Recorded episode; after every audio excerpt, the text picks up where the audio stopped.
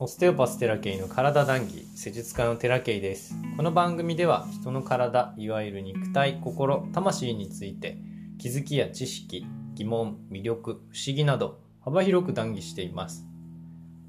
えっ、ー、と今日はですね録音している日付が6月1日です。配信はもうちょっと先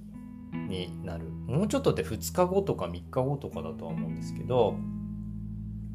まあ、昨日まで、5月の末まで、なんとも不思議なもんでいろんなことがありました。いろんな内面の変化、もちろん良し悪しありましたね。で、何の気なしに寝て起きて、体硬えなとかいう感じの息子もね、泣いたし、はいはいって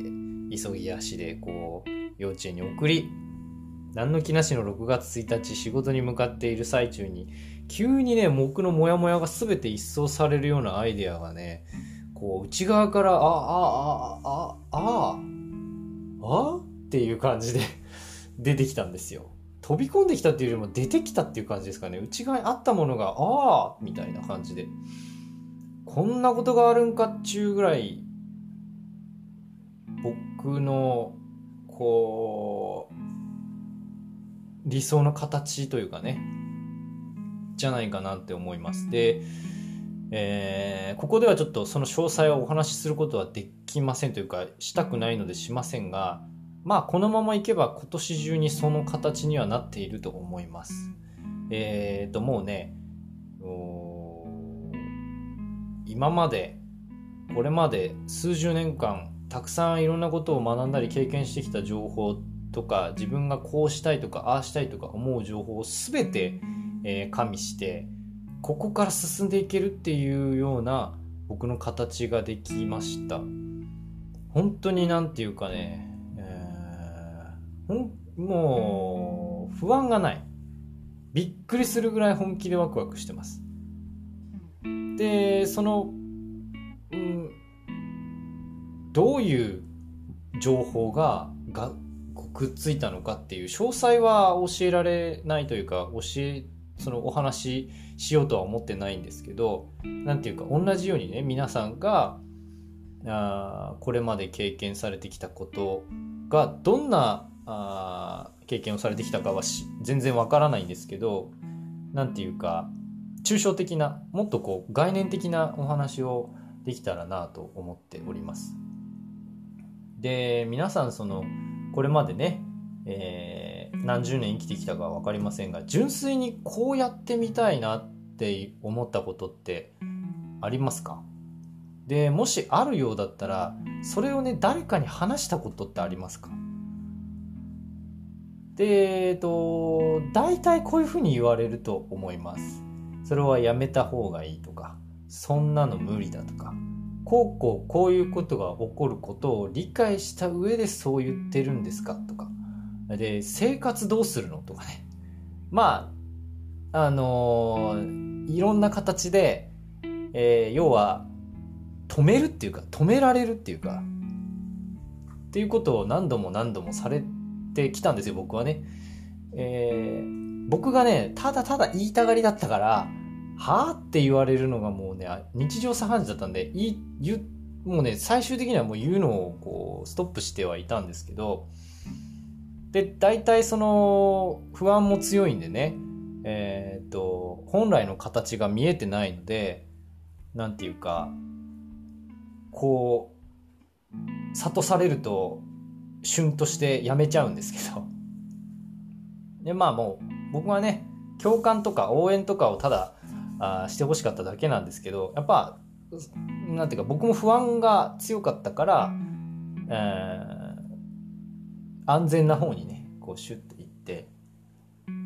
自分のその意見をこう殺してしまうっていうことはもう多々あったんですけどあの言うとね多くの人っていうのは共感なんてしてくれませんよ。だってその人の考えの外にある話をしてくるしで、えー、なんでその人がそういうふうに言うのかって言ったらまああのー、まあある意味心配してくれてるんですよ。僕の身を案じてくれてるんですよ。で実際それをねやってないからまあその人のなんていうかその人の理想の形というかその相談した人は安心ですよね。で僕も安心なんですけどなんかモヤモヤするっていうのがねずっとあったんですよね。でまあその形っていうのはあ形を変えて向こうからは、まあ、愛情としてね、えー、表現されていることだと思うんですけれどもそれによっていろんななんていうか知らず知らずのうちに自分がねこうしたいって思う形をどんどんどんどん捨てていってしまうというか、まあ、捨ててるわけじゃないんだけどゴミ箱に置いてるみたいなパソコンの中のゴミ箱に置いてるみたいな感じになっちゃうんですよ。ゴミ箱の中ってまだ残ってるじゃないですか。でそれをザッてこうクリアにすれば本当になくなっちゃうんだけど、まあ、基本的にそんなことはないと思っていてずっとゴミ箱に担保してるような感じになっちゃってると思うんですよ。あ違うんだ。これも違うんだ。あれも違うんだ。みたいな。でそのゴミ箱だけどんどん溜まってってるみたいな感じだと思うんですよね。でそのゴミ箱の中っていうのは本当にいらないものもあれば実は必要なものもあったりするんですよ。そういうのもちょっとね急に思ったんですよねで人生っていうのは一度きりですのでやりたいことがあったらやってみたらいいんですよ。あのもちろん生活はね保証された上でやるのがいいし本当にエネルギッシュな人はもうある程度蓄えがあってそれをボンって投資してそこからバーって進むみたいな風にやり切り開いていったらいいと思うんです。それって、えー、個人個人の能力差がありますからで僕どうかって言ったらいくらねその休みがあって生命力が出てきて元気になったなって感じてもなんかね内在してる本来の自分っていうのは驚くほど資本主義に馴染めない人間なんですよ僕。もうこれはやっぱ変えられんなっていうぐらい変えて変えて変えても変えても全然変わらないとこなんですよ。本当に資本主義資本主義嫌いです。嫌いっていうか もうそこで生きるしかないんですけど、なんかやっぱね、本当に嫌いなんですよ。まあこれがね、潜在意識のせいなんだとしたら、もしかしたら急にバコンって外れるのかもしれないけど、今現在、なんかそんな感じがしないんですよね。いくら頑張っても資本主義には馴染めない人間だし、で、そこで何かをしようってすればするほど、なんかね、僕がおかしくなっていくのがわかるんだよね。だから、もう違うんだなっていうふうに腑に落ちたんですよ最近ね。で僕が見つけた僕の形っていうのはまあ僕みたいに資本主義に馴染めない人間がもうどのようにして生きていくのかっていうある種の形だと思うんですよね。だってお金って稼がなきゃいけないじゃないですか。稼がないとだって本当に生きていけないんですよ。もう0円で生きていくって言っても、まず厳しいんですよ。本当にあの、卓越した人じゃない限りね。いろんな意味でね。僕なんて一般人ですよ。本当に一般人。だからそういう人たちがどういうふうに生きていくのかっていうある種の形だと思っていて、で、僕はね、あの、内面を本当にクリアにしてその前回か前々回ぐらいの話でもうねかなりあのパコーンって外れたんですよ。一つそのあ勇気っていうものをね振り絞ってやった行為によってえ何かねあ取っ払われたものがあったんですよね。だからあ今現在かなり僕としては僕です。僕になってます。本当に。誰かの影響でそうってことじゃなくて僕自身になってる感じが本当にあってだからこんな風に喋ってると思うんですけど。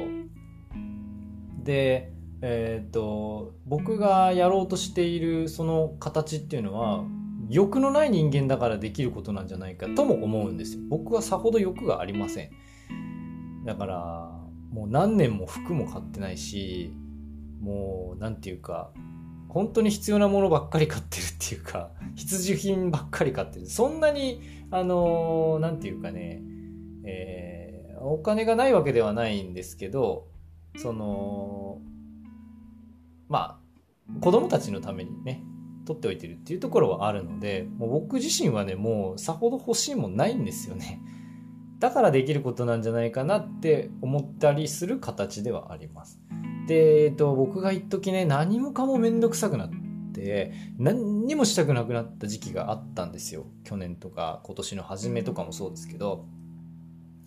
純粋に僕自身がエネルギー枯渇してただけじゃなくて、本当にね、自分が役に立たない人間だと思ってたんですよ。これはね、うん、共感できる人いるんだろうかね。本当に役に立たない人間だと思ってました。あで、今思うのは、人間って誰しもどこかしらで誰かの役には立ってるんですよ。だけど、その人それぞれの役に立ち方とか、その役に立つ形っていうのがあって、その形がまだ見えてない状態って、え、ー、と、何か、何かね、こう、空をつかむような理想っていうものを追いかけようとするんですよね。だから、あ、これじゃない、あれじゃないって言って、いや、自分は役に立ってないなって言って、もう何もしたくなくなっちゃったりとかするんですけど、まあ、それはまだ、その、自分の本来の形が見えてない状態だと僕は思いました。で、何かやってみて一歩踏み出してみないと本来の自分の人生の形っていうのは分からないと僕は思うんですよね今は。で急にねあの今まで経験してきたあいろんなことっていうのがまあかけらなんですよ。でそれがギュッと急に絵になるんですね。それがまあ何回か前にあの対談義っていう形でうちの秋山代表がお話ししてくれている内容でもあるんですけどアイデアっていうのはそういうもんなんだろうと思うんですよね。でうんと人類の大半っていうのはみんなどこかで誰かの理想っていうのが自分の理想になり変わってると思うんです。こうあった方がいいみたいなこれが素敵だみたいなこうなりたいとかっていやそれ別にいいんですけど本来の自分の形ってきっと誰の理想とも重ならないものなんじゃないかなって思うんですよ。あの同じようにやってる人っていうのは確かにいるのかもしれないけど誰の理想とも重ならないんだと思うんです。ビタこのビッタし同じってことはないと思うんですよ。まあ、だから分かんないしであえてその誰かの理想っていうものに合わせてみると自分の理想の形っていうものがちょっとこうかけらが見えてくるそれがあ合わせてみた時にあこんなのいいなって思うものもあればこんなの嫌だなって思うものもやっぱあるじゃないですか。それをこうなんかたくさん集めていって、えー、自分の形っていうものが出来上がるんじゃないかなって思うんですよ。かなり抽象的なんでモヤモヤする人もいるんかもしれないけどそういうふうにしかちょっと言えないのでだからなんかやってみたいなって思うことはちょっとやってみてそれでなんか違うなって思うかもしれません。なんか違うなっていうのも一つの情報なんですよね。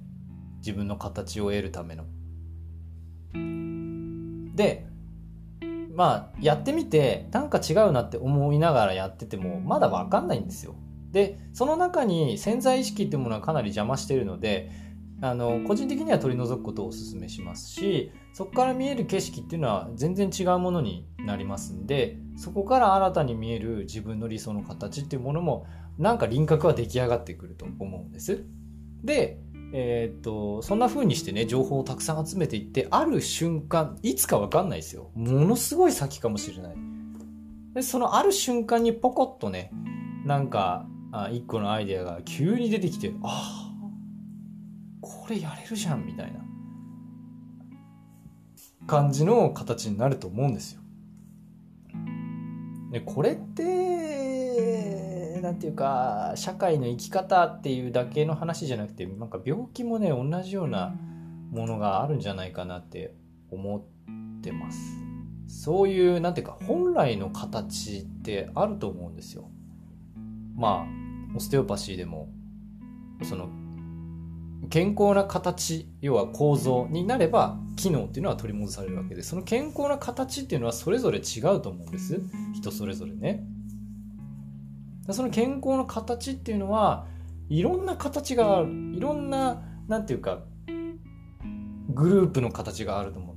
ていてその人生の形っていうのはある意味魂レベルの話なのかもしれないけれどもその形っていうのがいびつな状態だったらやっぱり何かしらの不具合は出るよねって僕は思っているのでだからそれもね整えていくっていうのは一つのオステオパシーとしての役目なんじゃないかなとも思ってはおります。だからこういうふうに話をしてるのも何かの役に立ってくれてたら嬉しいな なんてちょっとね連日僕の身の上話が続いておりますが次回ちょっとまたね、えー、オステオパシーの本、うん、とかフロム先生の本をベースにお話をねしていこうかなと思っております。今日の談義はここまでです。ご視聴ありがとうございました。人生のお役に立てていただけたら光栄です。毎朝6時に配信しておりますので、お時間ある時にぜひお聴きください。またね。